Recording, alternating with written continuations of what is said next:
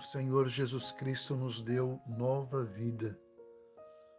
Fomos salvos pelo poder do Evangelho, convencidos pelo Espírito Santo e persuadidos pela palavra para uma vida de santidade e obediência a Deus. Nossa tarefa agora é manter a chama acesa, ter compromisso com Deus e sua igreja.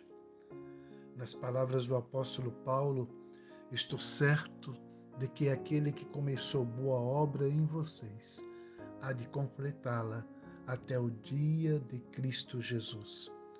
Filipenses capítulo 1, versículo 6. Pastor Luiz Fernandes, Jesus te abençoe.